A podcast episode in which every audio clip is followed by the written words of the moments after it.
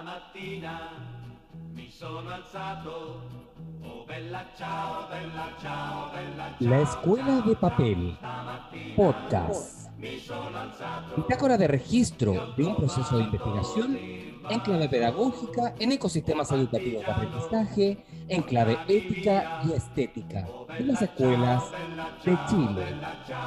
La Escuela de Papel, podcast. Che mi sento di. Ya. Ya. Muy bien. Un saludo a todas y a todos eh, aquellos que siguen este podcast, La Escuela de Papel.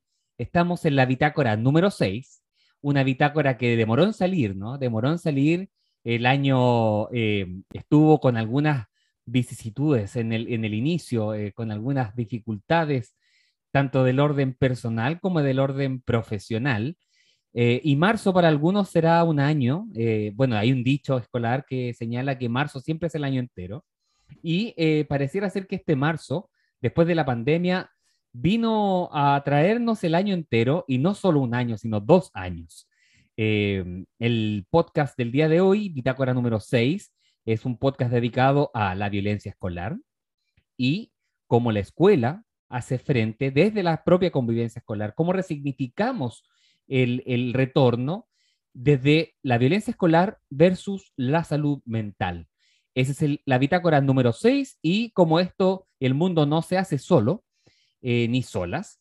Estamos con un gran amigo eh, que, que siempre responde al llamado como Batman. eh, cuando uno levanta la luz hacia el cielo, aparece la L y la I. Don Luis Iglesias, psicólogo educacional, magíster y un tremendo amigo eh, dedicado al área educativa, a la atención de jóvenes, adolescentes, adultos, a la psicología del deporte, eh, de alto rendimiento eh, y, por sobre todo, eh, una gran persona, un gran ser humano que creo que eh, es uno de los más indicados, uno de los profesionales más competentes que me ha tocado trabajar, no solo en lo, insisto, no solo lo académico, sino también en su calidad humana. Así que, don Luis, bienvenido a la Escuela de Papel. Muchas gracias, muchas gracias Francisco por la invitación, eh, por la presentación. Yo, de, de hecho, cada vez que escucho una presentación para mí es como bien impactante, no, no desde el ego, sino que es recordar la historia personal desde donde uno nació, donde uno se inicia, Mm, hasta donde llega. eh, siempre lo tomo con, con, con mucha calma, eh, con la misma mesura que tomo los fracasos, con la misma mesura tomo el éxito. Y digo, eh, el ego es como un Rottweiler, ¿cierto? sí. Hay que sacarlo a pasear, acariciarlo, pero con bozal y collar.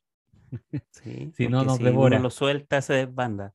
¿Sí? Así que muchas gracias por la presentación y esperemos de, de poder conversar de estas temáticas tan interesantes, relevantes y, y sobre todo me imagino que deben estar eh, muy reflejadas las vivencias de muchos, muchas padres, madres, apoderados, estudiantes y profesionales que en este minuto se deben sentir un poco eh, desbordados en algunos momentos con algunas situaciones que hemos podido ver en las últimas semanas a través de los medios nacionales como locales.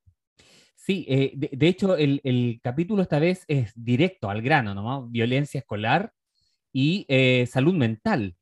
Y esto, post pandemia, pre pandemia, eh, yo diría que viene, viene de antes de la pandemia, pero estos dos años de ausencia de vínculo físico, de presencialidad,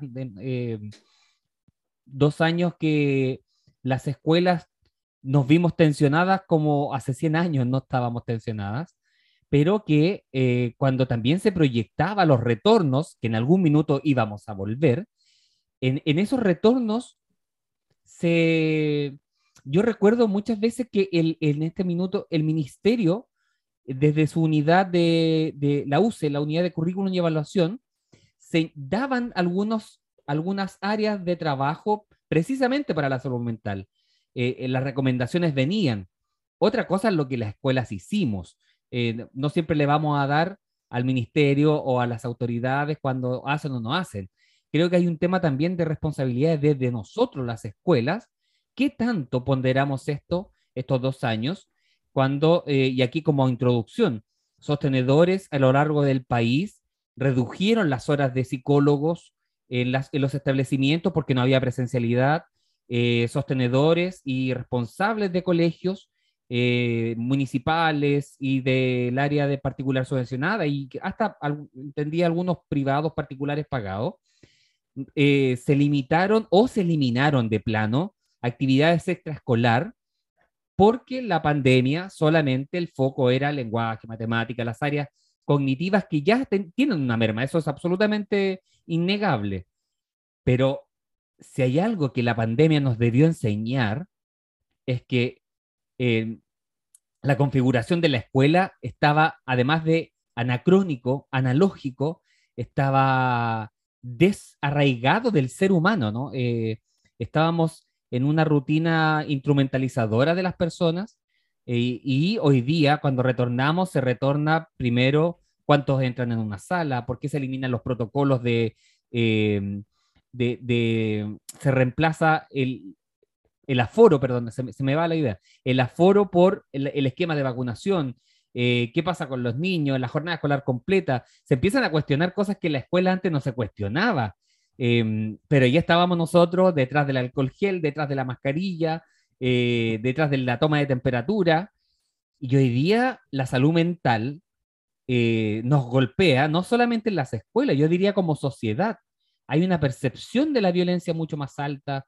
una baja tolerancia a compartir la, el disentir, ¿no? Eh, hoy día disiento y es, una, es un foco de pelea, de conflicto.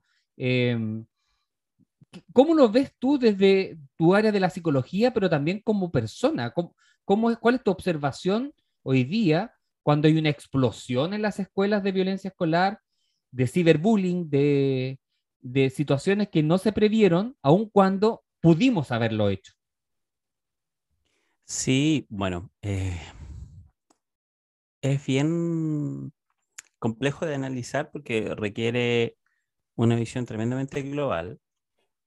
Eh, hoy estamos viendo solo el resultado de muchos antecedentes que estaban previamente, eh, previo, digo, a la pandemia, ya puestos en la mesa, se estaban conversando hace mucho tiempo, hace muchos años, de hecho. Eh, de hecho, que, quiero mencionar que, que desde, desde la interacción entre iguales, hay dos autores que uno es Forman y Kasden, que en el año 1984 nos decían que la importancia de la interacción entre iguales para la consecución de objetivos de aprendizaje planteados en el ámbito educativo y para adquisición de competencias intelectuales, sociales y personales. O sea, nos dicen, es fundamental para el aprendizaje que hay una interacción, que haya una socialización, que se comparta, ¿verdad? Y eso eh, genera todo lo que hoy conocemos como la, la, teoría de campo y la línea cognitiva, ¿verdad? Mm. Que, que, que tiene que ver con la relación entre pares. Entonces, claro, la pandemia viene solamente a agudizar algo que ya estaba previamente eh, en la mesa. Nosotros como cultura tenemos, tenemos varias características. Nos gusta mucho evadir. No somos de enfrentar las cosas, somos de evadir, de escapar, porque no nos han enseñado a enfrentar conflictos. De hecho, tratamos de, de evitar los conflictos. ¿Y cómo lo resolvemos? No lo resolvemos ahora, lo hemos resuelto casi siempre a través de la vía más violenta. Yo, de hecho, pensaba el día domingo cuando estaba mirando la ceremonia de los Oscars, cuando Will Smith se sube al escenario, ¿cierto? y tiene una reacción que es súper humana, que ahí vamos a entrar también en detalle en cuanto a esto, yo lo primero que pensé, dije, esto va a tener repercusiones el día de mañana. Y así fue. Mm. Y así fue porque son nuestros referentes, son los referentes también de nuestros adolescentes. Y finalmente el mensaje es tremendamente ambiguo. Eh, el actor que tiene o, o, o, o, que tiene un estereotipo de la persona más agradable, más eh, modo zen del mundo, tiene un escape, ¿verdad?, de, de, de, ira y finalmente el mensaje que queda, bueno, estos, las cosas se resuelven así. Eh, tiene mucho más análisis, pero en el fondo, en lo práctico es, es bastante simple. Y vuelve a reforzar algo, de hecho yo me, me, dediqué a revisar las redes sociales, que, que es bien interesante hacer ese ejercicio, mm. y todas las resoluciones, todas las justificaciones desde nuestra cultura es así se defiende una mujer, ese es un hombre de verdad, yo le pongo un chachazo, yo le hubiese puesto dos, yo le hubiese puesto tres, y en el fondo eh, la resolución a través de la fuerza es algo que, que, es un mensaje tremendamente ambiguo que les entregamos a nuestros niños, niñas y adolescentes. Sí, Eh, eh, yo sé que en, que, que- que en este momento hay una frase que se utiliza como para ridiculiz- para ridiculizar al otro, que él no es la forma. Efectivamente, no es la forma a través de la violencia. Podemos encontrar que puede solucionar cosas, en realidad no soluciona nada, solo las agudiza. Mm. Eh, en contextos más vulnerables donde la violencia y la agresión es pan de cada día, no ha solucionado nada en décadas, Mm. jamás lo ha solucionado y al contrario, lo ha agudizado. Y aquí quería mencionar eh, a un colega que es Felipe de Calenier. Felipe de sí, un gran eh, psicólogo. es un gran psicólogo que trabaja en todo el área que tiene que ver con apegos y otras y otras eh, temáticas relacionadas con infancia. Y tiene unos estudios, eh, mega estudios longitudinales, Sí. ¿verdad? Que ha participado durante más de 10 años en, en nuestro país. Y es tremendamente impactante, donde se habla que nuestro país tiene una crianza y una educación internalizante, ¿verdad? Niños que no lloren, que estén tranquilos, que no molesten y hagan caso. Mm, Y eso durante la pandemia debe haber sido tremendamente complejo para las familias, hacinados en algunos casos, encerrados 24 horas sin poder salir. Entonces la gran solución a todo esto es pantalla, pantalla, pantalla, pantalla. Toma y tampoco digamos que, y claro, y tampoco eh, tal vez se pudieron generar estos espacios porque nos encontramos unos grupos de desconocidos que vivíamos juntos, pero que no nos conocíamos y que no nos hablábamos. Y como que el también del cada uno, absurdo. Exactamente. Y en este, en este intertanto, también cargábamos cada uno con nuestras propias cruces, desde el punto de vista, haciendo una analogía desde lo, desde lo religioso, ¿verdad? Eh, y eso vino a ser la guinda de la torta. En estos dos años se retrocedió en aprendizaje. Eh, ya venía la baja, por ejemplo, en estudios previos con respecto al SAI, que habla que el SAI hay una disminución de varios puntos ya hace algunos años se retrocede no solamente en lo que tiene que ver con habilidades cognitivas, sino que se, re- se retrocede en las más importantes, creo yo, que tiene que ver con las habilidades comunicacionales, sociales, de interacción, La de resolución de conflictos.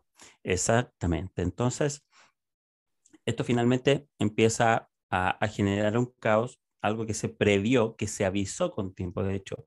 Sí. Desde el año 2020, yo estaba revisando hace un rato atrás un, un estudio eh, referido al tema de, de la pandemia del COVID y lo que más hacía mención era del impacto que iba a tener en todos los aspectos asociados a ansiedad, estrés, a conductas agresivas. O sea, estamos hablando del 2020. El mismo 2020 ya se avisó. Entonces, se señala, mira, lo que tienen que hacer es generar todo este tipo de estrategias eh, para generar prevención, ¿cierto? Para generar estrategias para que al regreso no se vuelva de inmediato con las clases. Sí. Tienen que dedicar por lo menos un par de meses a que se recuperen las habilidades eh, socioemocionales, ¿verdad? De interacción. No talleres, sino que la convivencia.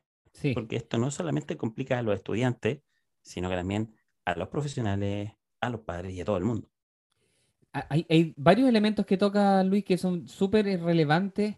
Eh, primero, en relación a las investigaciones que venían del 2020, yo me atrevería a decir que hay algunas otras investigaciones del año 2018-2019 ligadas a la salud mental de cierta horadación que se estaba generando en, en- en niños y niñas y en sus padres eh, con la ausencia de la presencia de los papás en la, en la vida de los niños y que eso también había una especie de, em, de delegar las responsabilidades en terceros, que en este caso los terceros éramos las escuelas, y no hacerse cargo de los, de los propios hijos. Viene la pandemia y por la fuerza, ¿no? Eh, los niños vuelven al- al- a, los colegios, a, a sus casas, perdón, y eh, en ese retorno a su hogar, claro, eh, es muy bueno el ejemplo que da del eh, yo, yo recuerdo una historia del teatro El Absurdo, por eso que eh, cuando este, este matrimonio que llevaban, no sé, muchos años casados, y viajan al extranjero y se dan cuenta que son dos perfectos desconocidos y, y se separan y se divorcian, ¿no? Eh, eh, llevaban años casados, pero recién se vieron por primera vez y se reconocieron que no se conocían. Eh, algo así pasó también este tiempo y claro, del 2020 algunos, algunos papers de la, recuerdo de la OMS, del UNICEF, eh, señalaban que el, el tema de las habilidades eh, socioafectivas de todas las comunidades y en realidad de la sociedad, ¿no? Se iban a ver afectadas. Eh, y, y hoy día eh, eh, fue como eh, crónica de una muerte anunciada. Las escuelas tuvimos ese tiempo, a, lo menos no íbamos a resolver quizá el problema de Cuajona, eh, tampoco podemos ser tan ingenuos de decir, no, lo íbamos a resolver igual, no, pero se podrían haber generado preconceptos, alguna especie de alfabetización en, algunos, en algunas áreas de trabajo, para que cuando se pudiera retornar presencialmente, tuviésemos ahí algún capital cultural previo que se, que se pueda echar mano después en la presencialidad y eh, no encontrarse con los problemas ya desbordados. Hay que hacerse cargo igual, pero, pero es distinto haber generado acciones, acciones previas a hoy día afrontarlo de plano, ¿cómo me hago cargo de esto? Sí, claramente. Bueno, es como mm, el ejemplo de- del ahorro, ¿verdad? Tener un poco de ahorro en caso de una emergencia eh, ayuda. Esto es igual. Hay algunas acciones que creo que todas las comunidades, eh, cual más, cual menos recursos, pueden ejecutar, pero lamentablemente desde, desde lo estrictamente curricular, eh, muchas veces se da demasiada relevancia, creo, a las asignaturas troncales versus las no, a las no troncales, que si hacemos el análisis, eh, lo extrapolamos a lo que pasó durante la pandemia, lo que más nos ayudó eh, a sobrellevar la pandemia fueron todas las actividades recreativas, artísticas, culturales, en todas sus formas y formatos, Sí. música, películas, cómics, series, lo que queramos, ¿cierto? Eh, eso ayudó a, no sé si sí, a, a- a hacerlo más, más llevadero, pero por último teníamos espacios en los cuales acercarnos a, a experiencias, a momentos, a situaciones, y eso nos permitía tal vez sobrellevar eh, de cierta forma la complejidad de, de la pandemia. Sí. Entonces, volvemos a- al contexto educativo. Eh, yo siempre digo, el 2019 hicimos una pausa. Hicimos una pausa en octubre, cuando fue toda la crisis social en nuestro Mm. país. Eh, volvimos en marzo y parte de la pandemia. Y dejamos el, el video cassette. Vamos a volver a un término 80. antiguo. Deja- volvemos, dejamos el video cassette en pausa y le dimos play hoy día, presumiendo que aquí no ha pasado nada. Y eso creo yo que es lo más complejo de, de retornar a una realidad asumiendo que todo está bien, Mm. cuando en el fondo sabemos que todos volvimos distintos. No solo cambiamos físicamente, en nuestra estructura neuroanatómica tiene que haber sufrido algunos cambios, también por cambios químicos, por, por interacción, por el nivel de estrés, por poca socialización, por lo tanto no somos los mismos de un par de años atrás. Y esto toma tiempo. Si a los niños les cuesta, a nosotros los adultos también. Entonces, eh, creo que las principales consideraciones debieron haber estado no en un par de talleres, no en un par de días, porque sabemos cómo funcionan las comunidades educativas, entendiendo también que no es responsabilidad de las comunidades educativas que no quieran, sino que también hay una exigencia desde la autoridad central. Y creo que fue una muy mala jugada de la autoridad anterior de partir, eh, ya, sea por, ya sea por presiones, porque hay que volver a la normalidad, etcétera, a exigir como si eh, estuviésemos en, en la rutina común hasta el 2019. Por lo tanto, eh, también es un costo que hay que pagar desde ahí, que ha generado ¿cierto? varias situaciones a nivel nacional, con situaciones asociadas, por ejemplo, a, a conductas más violentas, a un aumento del ciberbullying, ¿verdad? A, a también a otras demandas que tienen que ver con, con género, diversidad, y eso que aún ni siquiera estamos entrando en otras áreas que son tanto más sensibles como la neurodivergencia, ¿verdad? Que también es mucho más sensible de sobrellevar en estos contextos y también Mm. posterior al tema de la pandemia. Por lo tanto, eh, no hay peor ciego el que no quiere ver, dice el, el- el- el viejo dicho.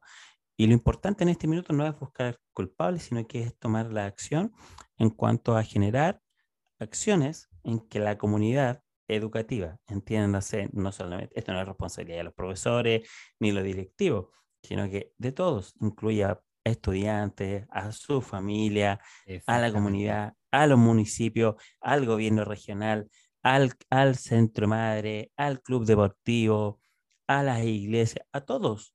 Es responsabilidad de todos. No podemos presumir, yo he escuchado mucho en, el colegio donde escucho, o, o, donde trabajo, en, o en otros colegios donde tengo otros colegas, y eh, también a los, adu- a los adultos nos pasan cosas, entonces también los papás están medio desorganizados, presumiendo que aquí hay que empezar a pasar materia porque hay que recuperar tiempo.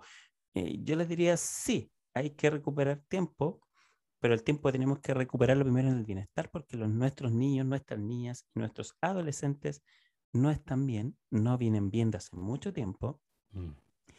y no vienen bien porque pertenecemos a una cultura y a un país que tienen su esencia, que tienen su ADN, las acciones punitivas, el maltrato, el castigo en todas sus formas para la crianza, para establecer vínculos, Mm. Para enseñar. Esto no solamente con nuestros niños ni adolescentes. Llevémoslo al tema de los adultos, por ejemplo. La violencia intrafamiliar. Tenemos números eh, disparados. Tenemos una cultura del maltrato hacia la mujer, por ejemplo, la cantidad de femicidios. ¿Para qué hablar de la diversidad sexual? ¿Para qué hablar de otras temáticas que tienen que ver con etapas o periodos eh, sociales eh, anteriores? Sí. Eh, o sea, somos un país que desde nuestro nacimiento está marcado por la violencia y el maltrato y somos el resultado de eso. Entonces, yo hace un rato atrás mencioné a Felipe Le Calenier y quería aprovechar de mencionar cuatro Sí, por estudios favor, porque tengo los datitos aquí a la, Sí, a la sí. mano. A eso vinimos. Hay un estudio del año 2011 donde Chile se ubica en el primer lugar de puntajes más altos en problemas de ansiedad, depresión, agresión, problemas para dormir, para concentrarse, timidez y dificultades emocionales en niños y adolescentes. Punteando, de- detrás viene el Lu- Lu- Lutan- Luita- Lu- perdón, Lituania. Lituania, Taiwán, Turquía, Irán, para contextualizar más o menos cómo estamos en el ranking. Posteriormente, en el año 2012, un estudio evaluó a niños de 1 a 5 años en jardines infantiles de 15 países. Y Chile nuevamente aparece en el quinto lugar de gravedad junto a países en estado de catástrofe socioeconómica y salud pública. ¿Cuáles son los países que nos acompañan? Kosovo, nuevamente Lituania, Irán, Rumania y Chile aparece ahí nuevamente en los top 5, porque no estamos en los top 10, estamos en los top 5. Posteriormente, un nuevo estudio donde participa Chile en el año 2016 evaluó los niveles de felicidad, de felicidad perdón, emociones negativas y regulación emocional en infantes de 16 a 40 meses en cuatro países. Chile aparece entre los países con los índices más altos de emociones negativas, el miedo, frustración, timidez y malestar afectivo, por sobre Corea, Polonia y Estados Unidos. Y el último estudio del año 2019 evaluó la salud mental, bienestar emocional y prácticas de crianza en niños de 1 a 4 años, donde nuevamente nuestro país figura entre los países con las peores cifras en salud mental, junto a Brasil, Rusia y China. Bueno, y quienes nos escuchan dirán, bueno, ¿y qué pasa con todos esos datos? ¿Qué, qué, qué, qué pasa? Tanto estudio y no se hace nada. Y yo diría, muy buena pregunta. La información está. eh, Felipe participó durante el 2020-2021 en la pandemia en varias comisiones en el Congreso eh, presentando esta información. Eh, yo creo que se, ha de- se ha desvivido por la infancia para tratar de generar cambios y que es un proceso que yo creo que, que va a empezar a, a generar cambios prontamente. Eh, pero también es el llamado a cada uno de nosotros, incluyéndome.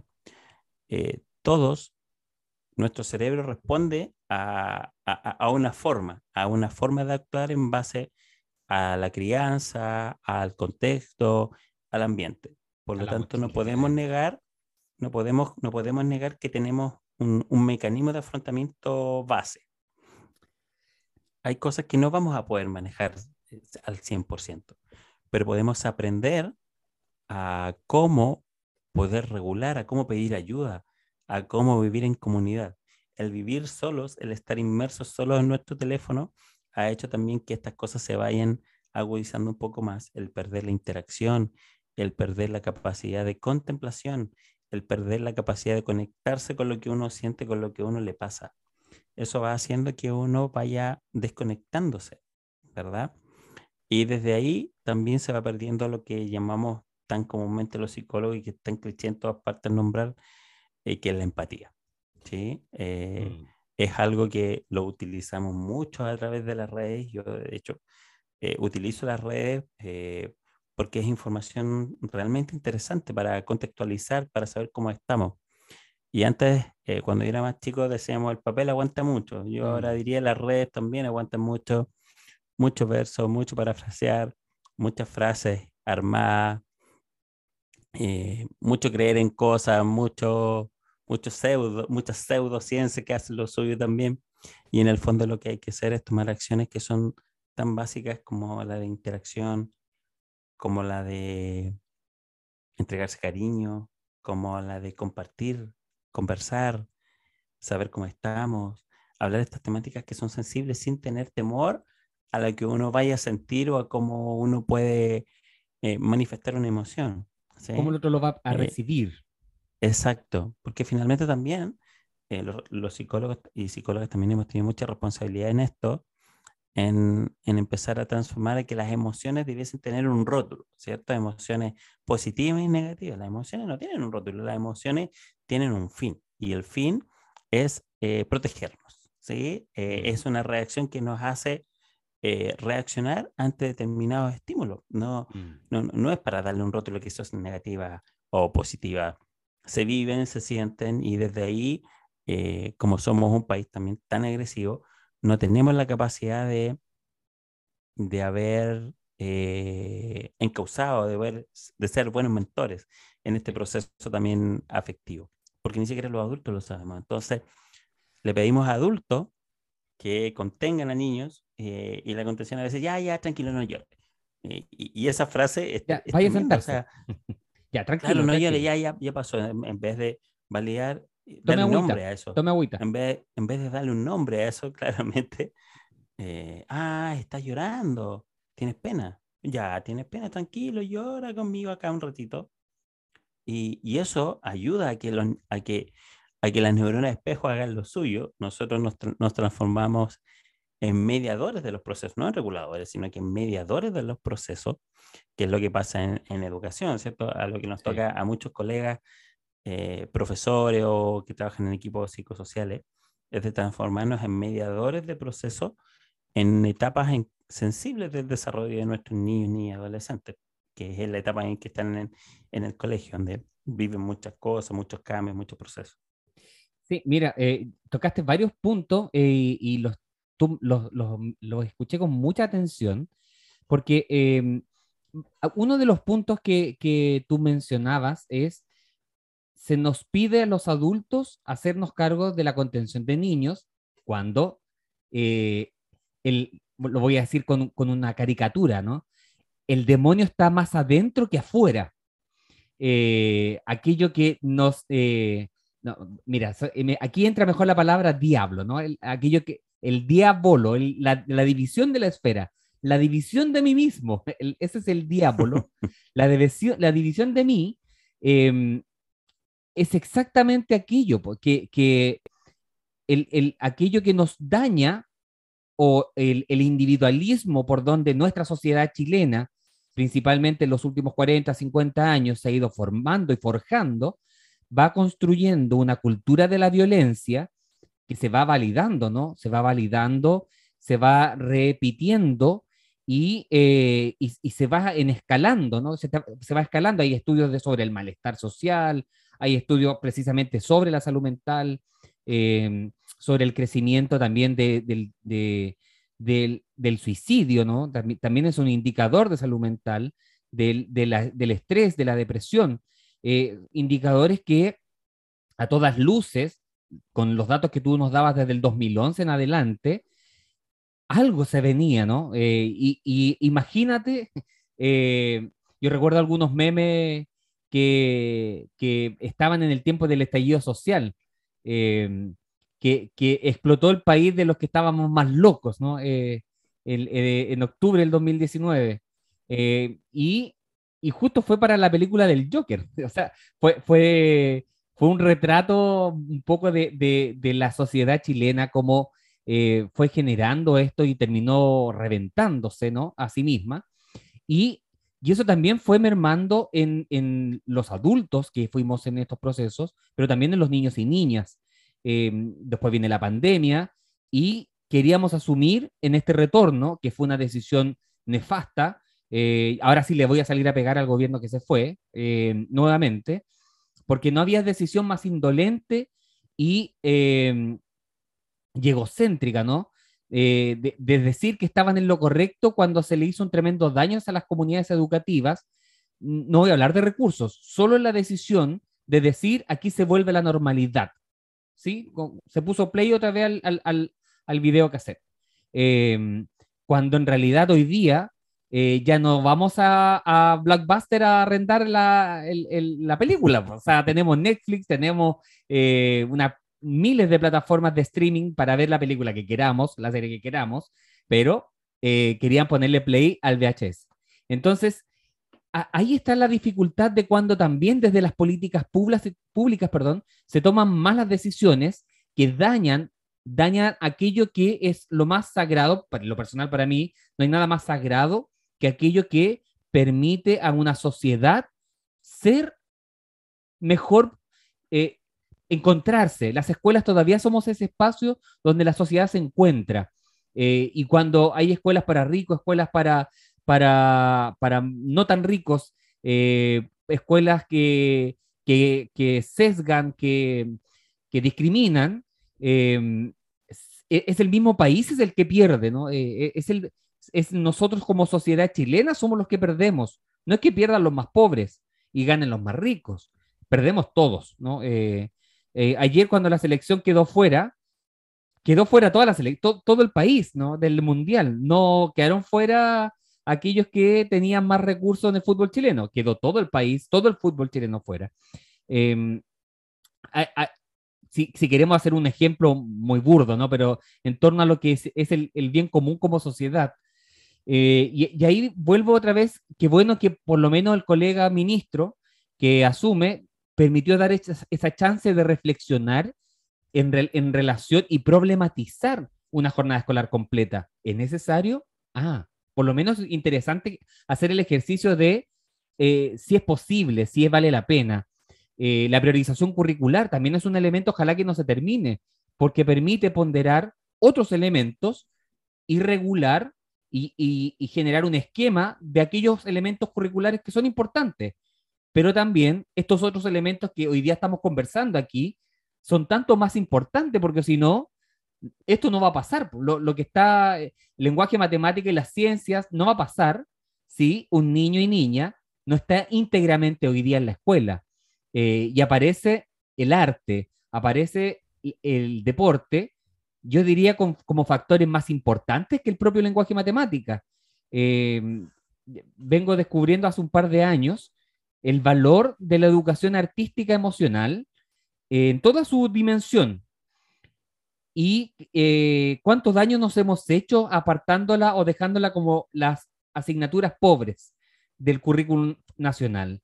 Eh, cómo hemos comprado un cuento del, exitismo académico cuando eh, esos mismos resultados académicos se pueden generar por otra vía de manera mucho más estable, más saludable y mucho más integral no estamos inventando el hilo negro, ¿no? Eh, los países que dicen que les va muy bien no están todo el día preparando la prueba, eh, al revés, están descubriendo aulas libres, están descubriendo eh, vínculos distintos.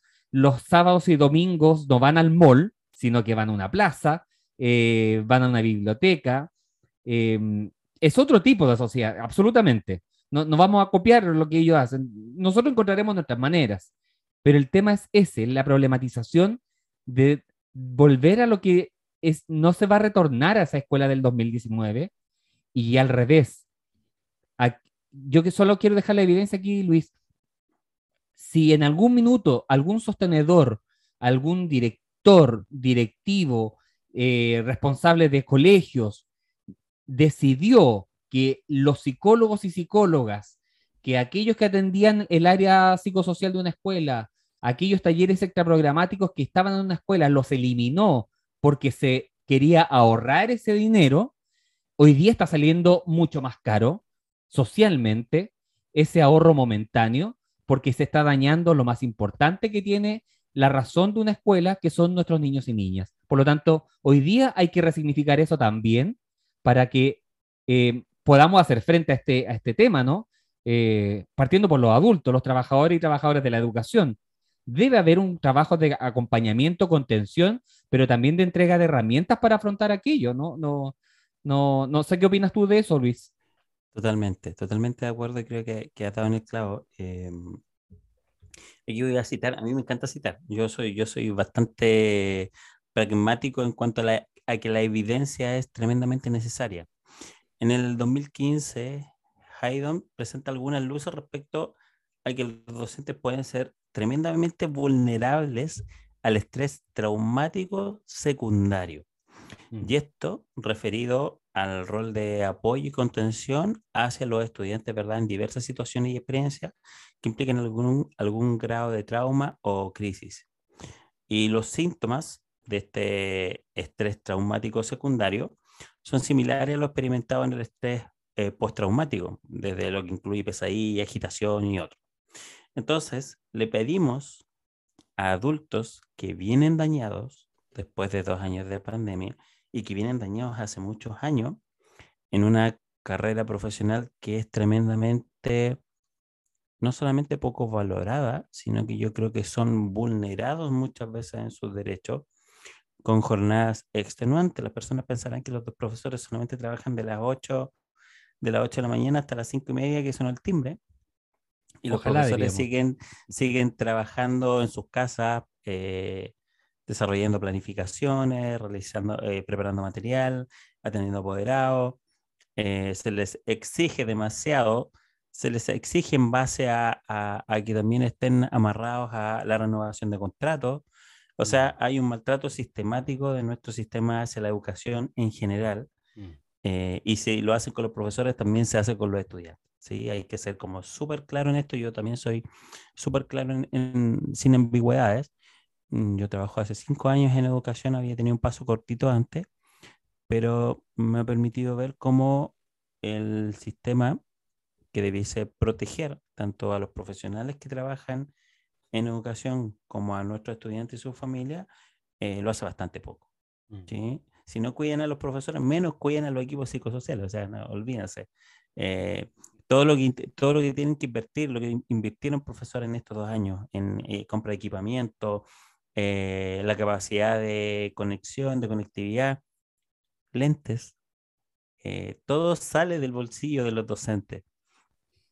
Y, Entonces, retribución cero, ¿no? Eh, a, eso cero, decíamos. Cero retribución, cero retribución no solamente económica, sino que mm. también muy poca retribución en cuanto a, al capital sociocultural que, que los profesores y los docentes, los y las eh, en todo nuestro país entregan, me parece que, que desde ahí parte el, el, gran problema de nuestro sistema.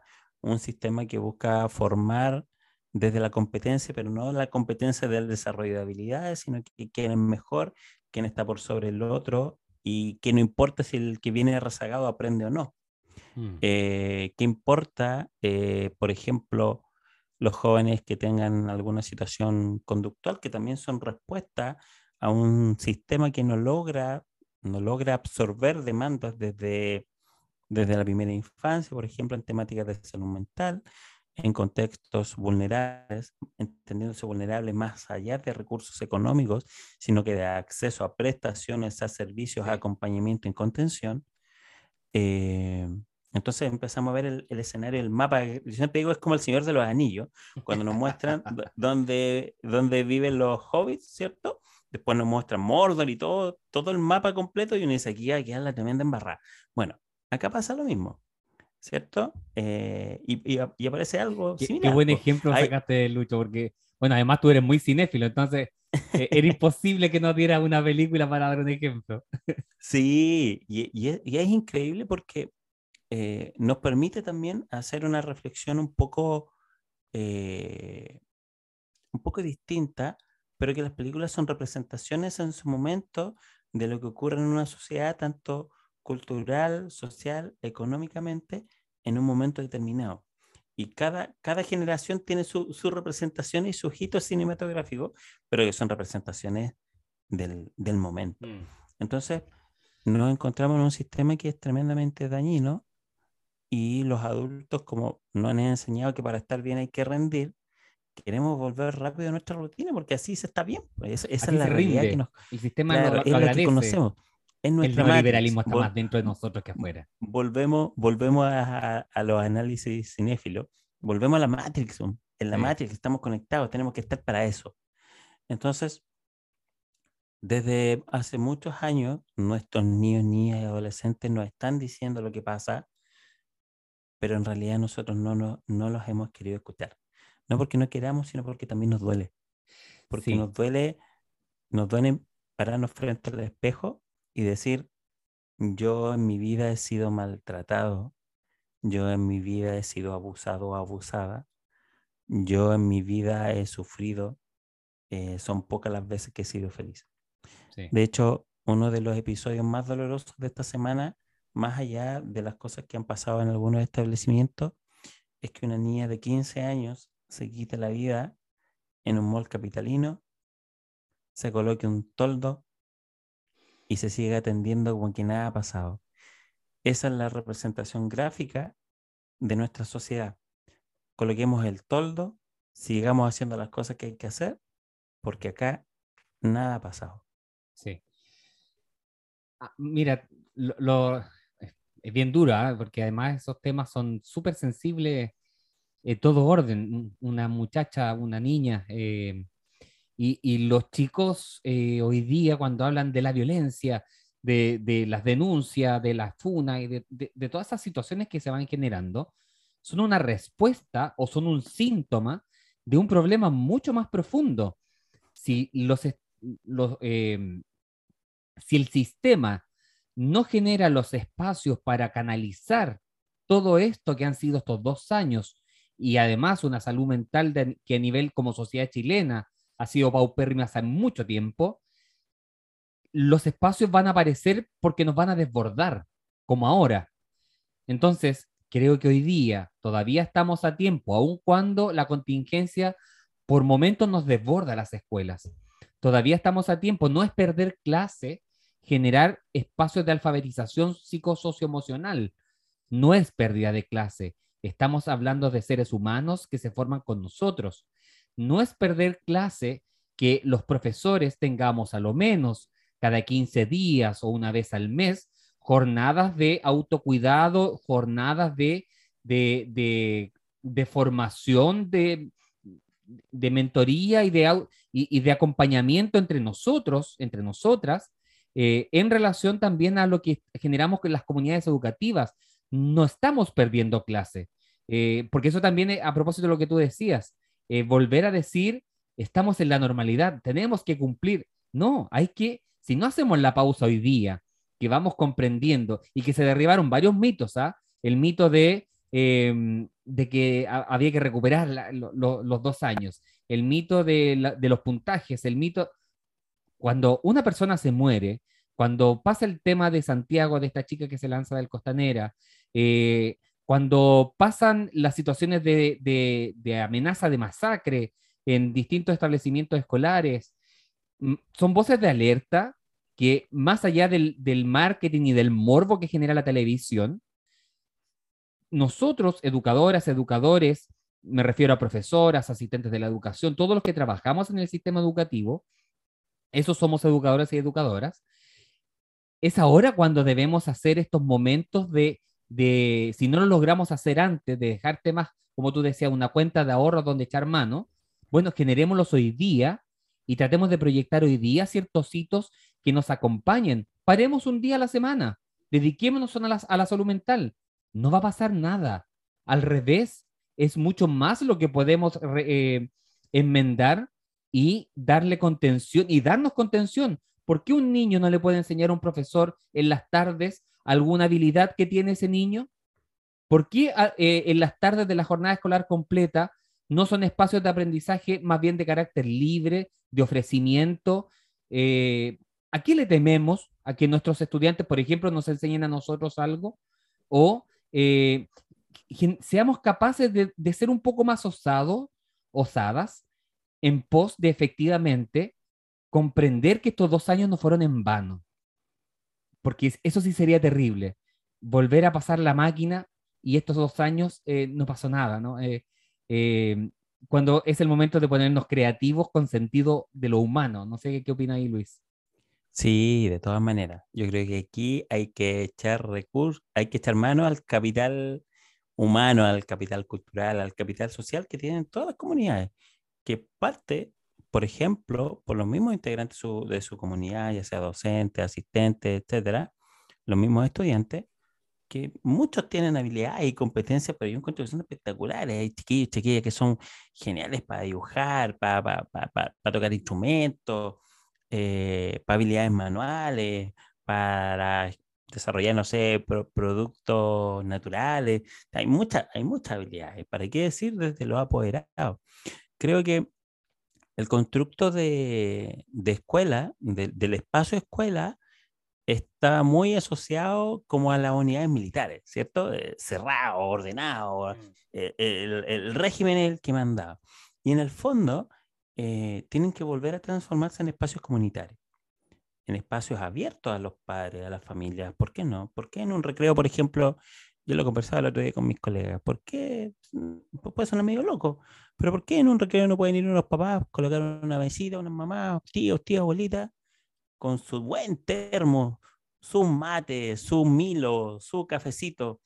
Y nada más. Y el que quiere va, saca, conversa un ratito, llevan un jueguito de carta en el recreo y eso no servirá para recuperar espacios de socialización, de generar vínculos, de acercamiento, de conocernos en el espacio educativo, porque pareciese que en el espacio educativo los papás solo tienen que ir a mm. hablar de del reglamento, del el polerón de fin de año, el lugar de paseo, la cuota, eh, y finalmente no hablamos de las temáticas que son relevantes, incluso estas temáticas que son sensibles, que tienen que ver con, con estas conductas percibidas por nosotros como más complejas de lo que parecen, pero que son respuestas también a cosas que nosotros como adultos no hemos sido capaces de intervenir, como es el, el bullying, ¿verdad?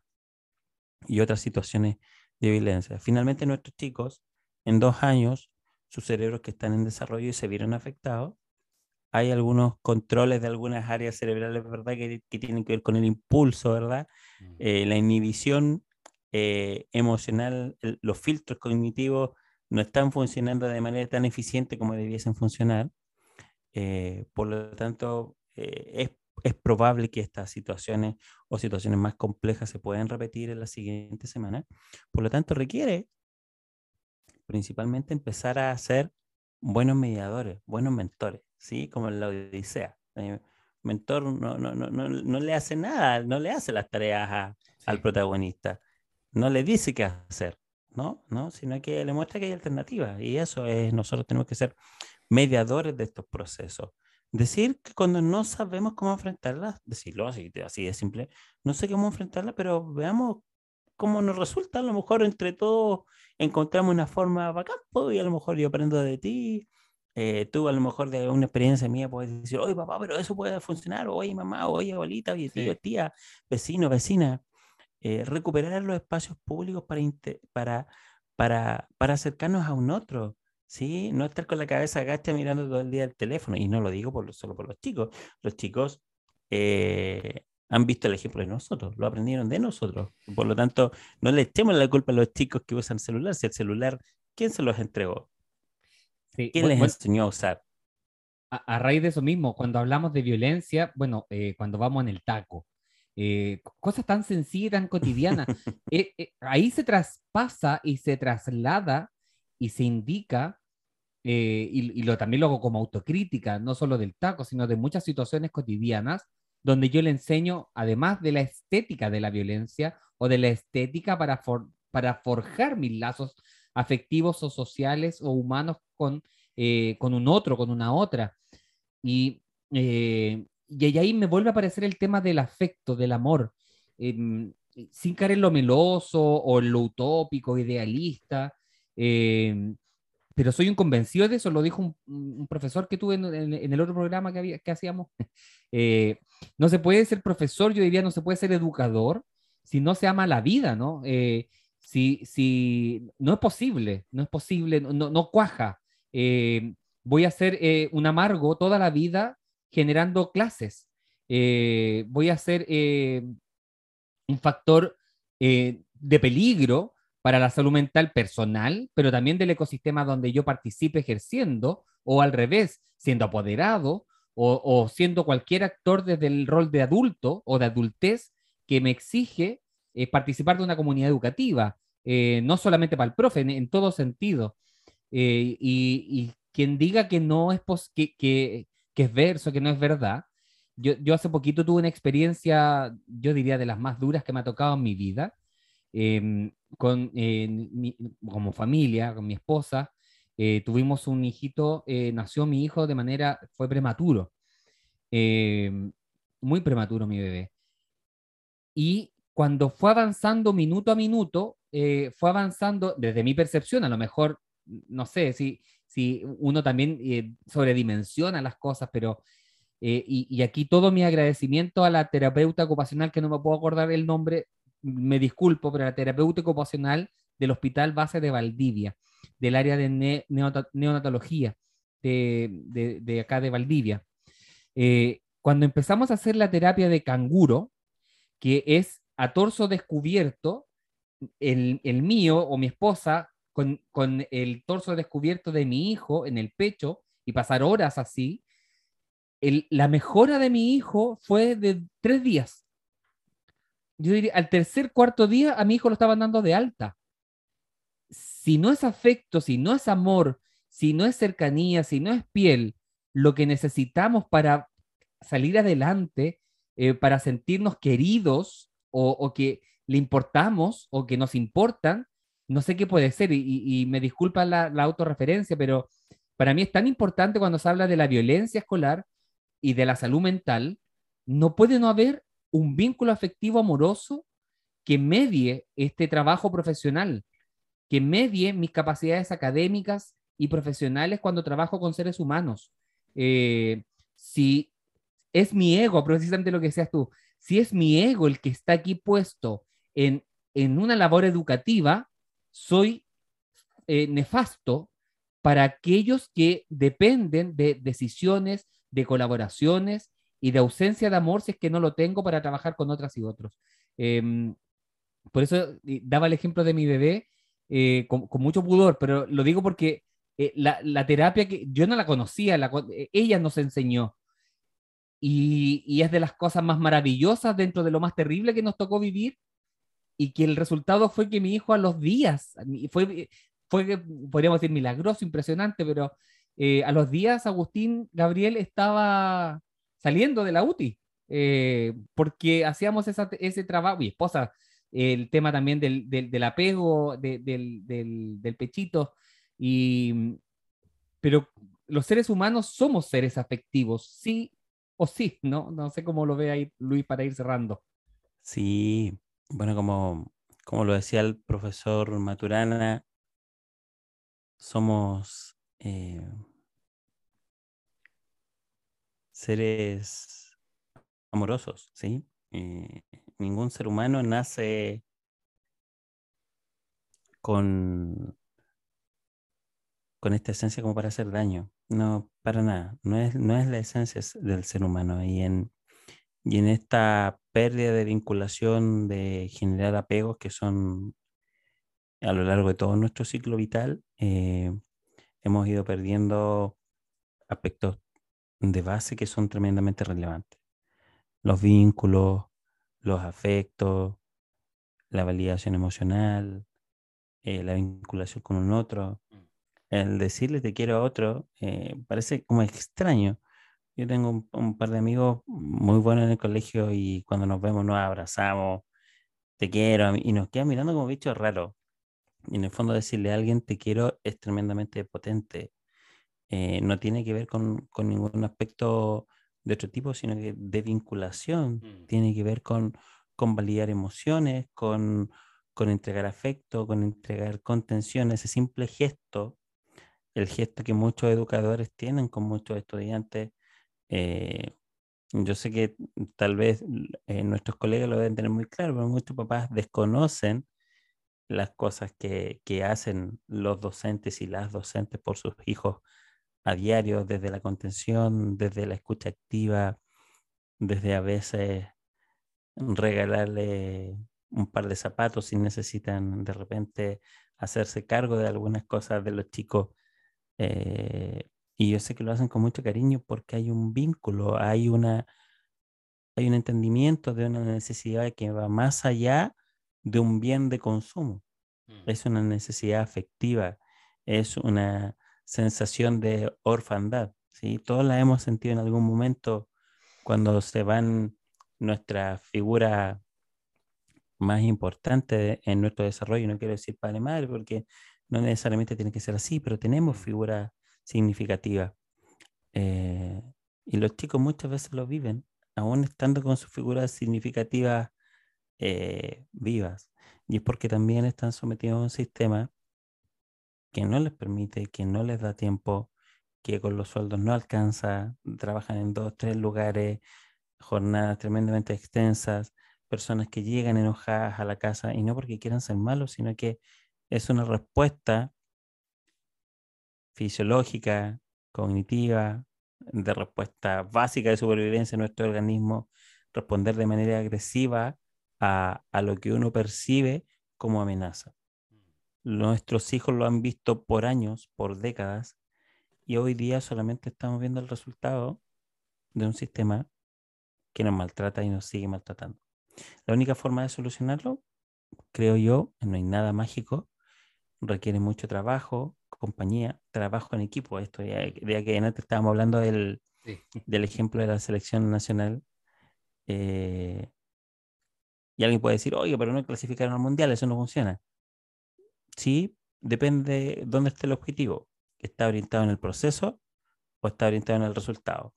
Cuando es en el proceso, se entiende que hay cosas que toman tiempo y que una vez que el proceso toma, tom- toma cuerpo, que el equipo se, se transforma en equipo, que hay cohesión, eh, el resultado es, es, es solamente consecuencia de un trabajo. Mm. Eh, por lo tanto, acá pasa lo mismo. La selección chilena no es más que el resultado, no solamente el resultado, el reflejo de cómo somos como sociedad.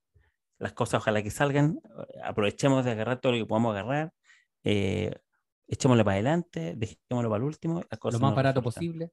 Exactamente. eh, por lo tanto, lo que, cuando las cosas resultan es cuando se hacen bien. Y cuando se hacen bien es porque hay una, una planificación que no es nada más que pensar antes de actuar. Como dirían los profesores taxonómicamente, eh, primero tenemos que recordar y conocer antes de pedir eh, otras, otras habilidades, ¿verdad? En, en la jerarquía cognitiva, desde las habilidades psicológicas básicas a las superiores. Y por lo tanto, acá también tenemos que trabajar así. Tenemos que recordar y conocer cómo estamos y empezar a trabajar en lo básico. Y lo básico es volver a reencontrarnos, es volver a generar vínculos. Los adultos, reconocer que no estamos bien, también empezar a trabajar eso desde el apoyo comunitario, desde participación en actividades comunitarias, actividades recreativas, deportivas, que son la esencia, y en los colegios también, o sea, yo partiría la jornada con media hora, una hora de actividades recreativas, deportivas, después aulas, después actividad artística, jornada más corta y en la tarde que vinieran los chicos a hacer actividades que a ellos les gusten, cantemos, juguemos, eh, juego entre padres, profe, apoderados, y, y créame que en, en un semestre podríamos pensar en estar un poco mejor. Eh, atrevernos, ojalá, a cambiar ahí un poquito el tema del currículum. Yo sé que mi colega Alberto Larraín, que es psiquiatra, estuve conversando, tuve la posibilidad de conversar un ratito a través de su red el día domingo, con un proyecto que van a hacer en un colegio en el norte, que habló de ello en televisión, donde van a hacer un, un, un, cambio en un tema curricular, pero es un trabajo que vienen haciendo hace cinco años y también como, como respuesta a una realidad eh, puntual, pero con un trabajo y apoyo comunitario donde la comunidad se transforma toda la comunidad, no me refiero a la comunidad educativa, sino que me refiero al contexto de comunidad, se hace partícipe activo de este proceso.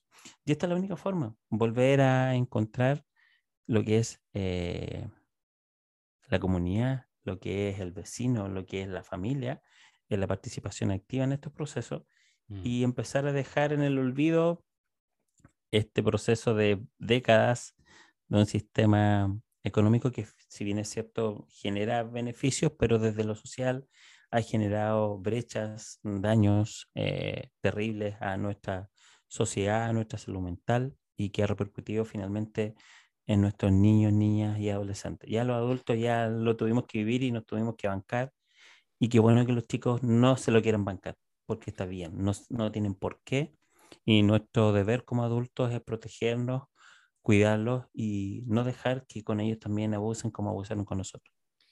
Sí, eh, salir, romper las escuelas cápsulas, ese era el ejemplo que se me venía a la cabeza. Y volvernos escuelas con arraigo territorial. Eh, Exactamente, es, es, el territorio el que, el que va a ser aquí súper importante. Todos somos importantes en los procesos de enseñanza-aprendizaje.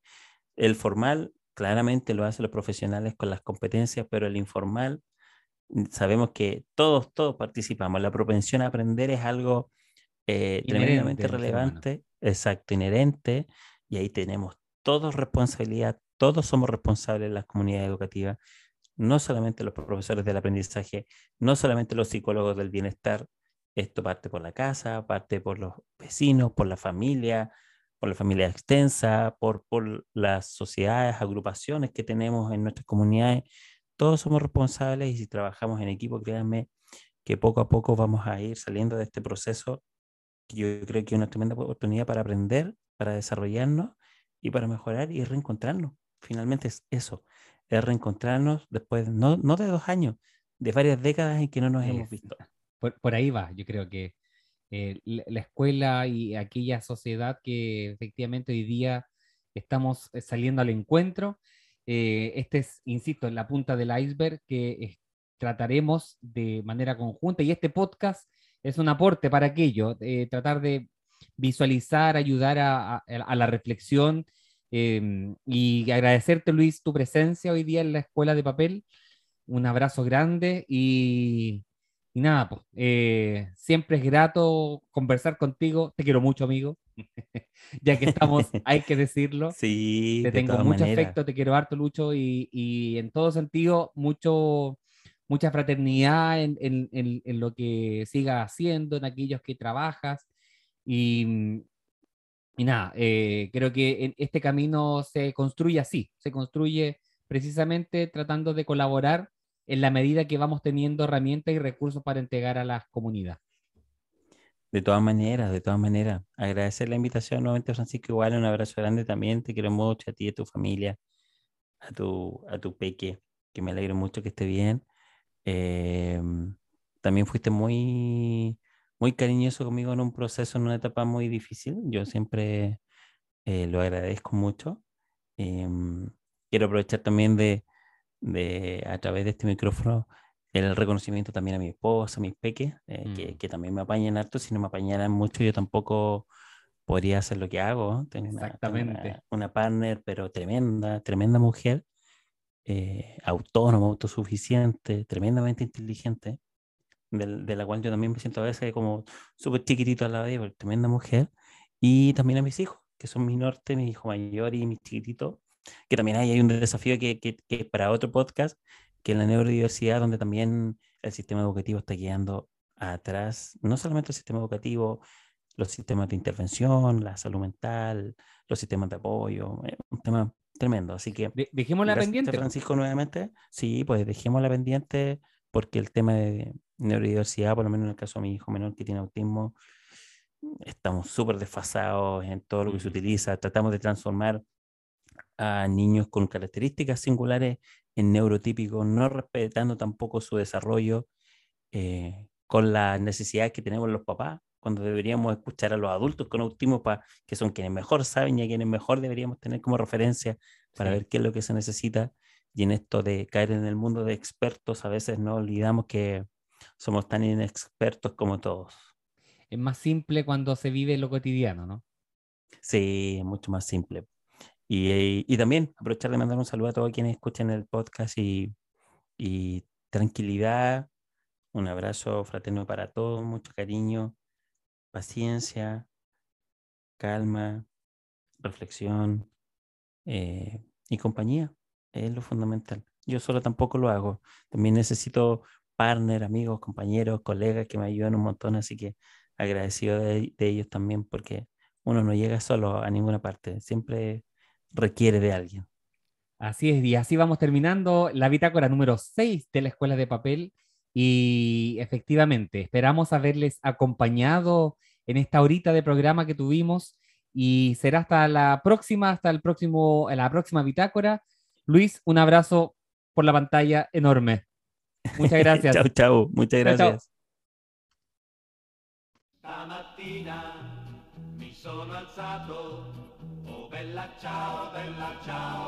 La Escuela de Papel, podcast.